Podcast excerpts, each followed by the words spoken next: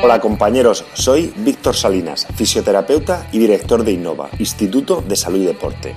Bienvenidos a Innova Fisio Podcast, de la evidencia a la práctica clínica. Un espacio en el que compartiremos los resultados de los últimos estudios en fisioterapia del sistema musculoesquelético y entrevistas a referentes en nuestra profesión y profesiones afines. Todos tenemos unas agendas muy apretadas que nos impiden estar al día en nuestra profesión y por eso el objetivo de este podcast es hacer accesible al fisioterapeuta las últimas investigaciones de una manera sencilla, clara y con una evidente aplicación práctica. Estar al día en tu profesión está a tu alcance. ¡Comenzamos! Hola compañeros, bienvenidos a un nuevo episodio de Innova Fisio Podcast. En el capítulo de hoy hablaremos sobre un editorial publicado en el British Journal of Sports Medicine por Holden y Radcliffe en 2019 sobre el tema del Osgood Slater, tratando de separar los mitos de los hechos. Aquellos que trabajamos en consulta privada y sobre todo en pacientes del, afectados de patología del sistema musculoesquelético y en concreto con deportistas, encontramos con frecuencia esta patología.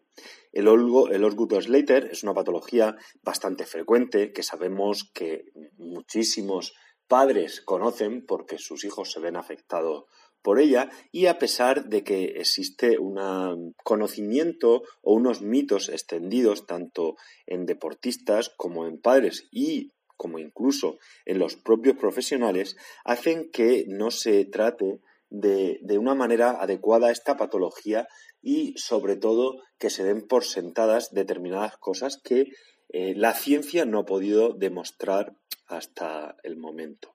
El Osgood-Schleicher se considera como una apofisitis de la tuberosidad tibial y parece ser que afecta a uno de cada diez adolescentes entre 9 y 15 años. Sabemos que siempre suelen ser deportistas. La apófisis es el punto de inserción del tendón rotuliano en el hueso y parece ser que puede ser vulnerable a unos estreses eh, mecánicos muy elevados antes de la maduración. De hecho, el Osgood-Leiter se caracteriza por un dolor local y una inflamación en la tuberosidad tibial. Esta lesión genera bastante déficit de fuerza, de potencia, de función y de calidad de vida y dolor en los pacientes afectos de ella. Y en numerosas ocasiones, obviamente, se ven obligados a requerir asistencia eh, profesional. El Osgood Slater mm, siempre se ha tenido hemos pensado que se debe a una lesión por un mecanismo repetitivo de tracción del tendón rotuliano en la sección eh, eh, tuberosidad tibial. Y fue descrito hace más de 100 años y eh, nunca se ha identificado las cargas cuantitativas que puedan determinar el desarrollo de este tipo de enfermedad. De hecho, hay muchísimos deportistas muy activos, con, cargas muy elevadas, incluso con pequeños periodos de recuperación, no sufren este tipo de patología. De hecho, eh, originalmente se describió que era un resultado de una fragmentación de los centros de osificación secundarios. Sin embargo, esto ha sido cuestionado recientemente, puesto que hallazgos eh, patofisiológicos, hallazgos de imagen han demostrado también que hay una bursitis y una afectación o cambios en el tendón eh, patelar, el tendón rotuliano, indicando probablemente la presencia de eh, problemas de las partes blandas. Eh, de una manera narrativa, siempre se, ha dicho que los síndromes de, de Osgood-Slater se suelen resolver entre 12 y 18 meses en el más del 90% de los casos sin complicaciones importantes.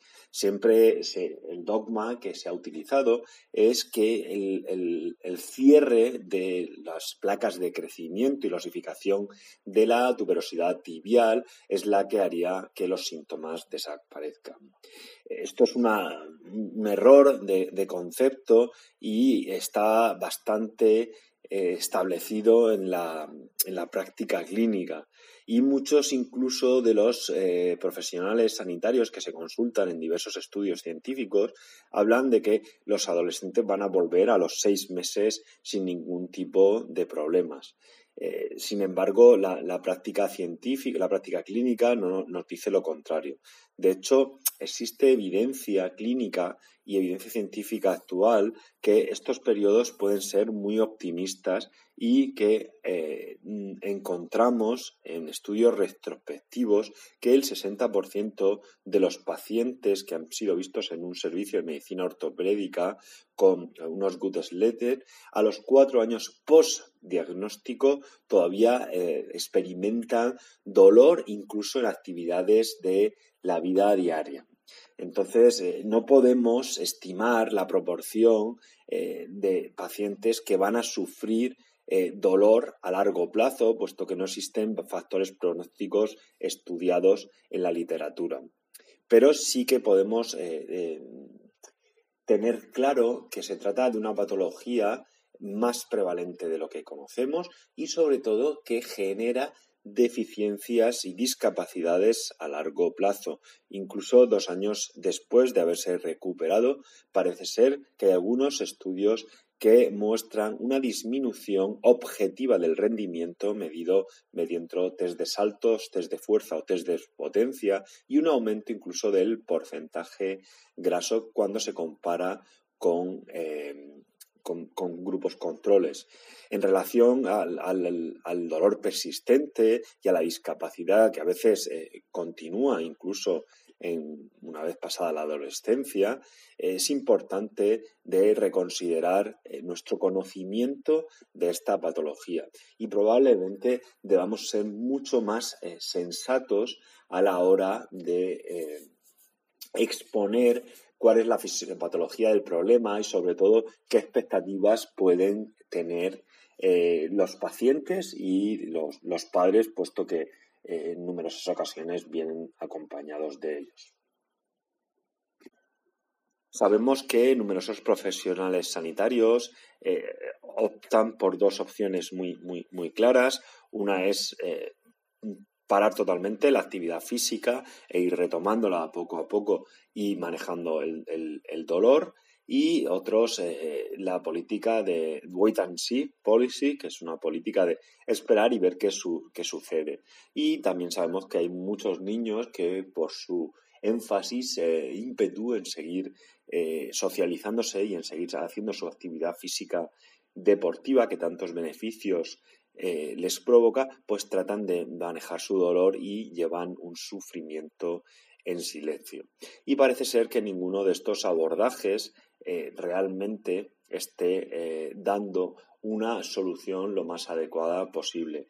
Yo creo o considero uniéndome a las reflexiones de estos grandes profesionales, que en primer lugar tenemos que huir, por un lado, de, de etiquetas diagnósticas eh, catastrofistas, pero que no podemos tampoco menospreciar las discapacidades que sufre el paciente. Y sin conocer la fisiopatología del problema y probablemente el contexto, el entorno y los factores predisponentes para que esa estructura esté sufriendo sobrecargas y probablemente errores en la regeneración tisular de esos tejidos, no debemos de eh, encasillar a los pacientes en pronósticos no basados en ciencia y en evidencia, creando una serie de expectativas que pueden eh, perjudicar claramente al paciente y a su entorno en los tiempos venideros.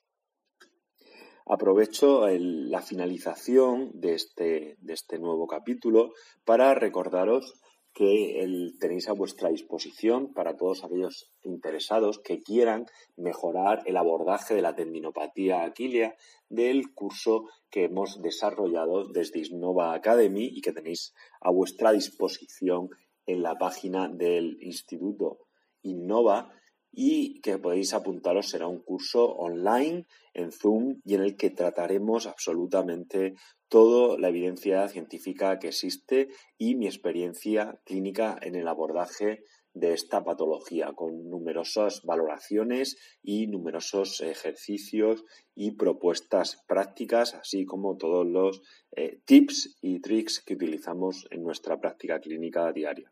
Espero que os guste mucho y un saludo muy fuerte y hasta el próximo capítulo. Gracias. Si te ha gustado el podcast, suscríbete en la app o plataforma que utilices normalmente para escuchar tus podcasts. Te agradezco dejes una review, una valoración o un comentario con tu opinión. Cualquier crítica constructiva, sugerencia o idea para mejorar serán bienvenidas.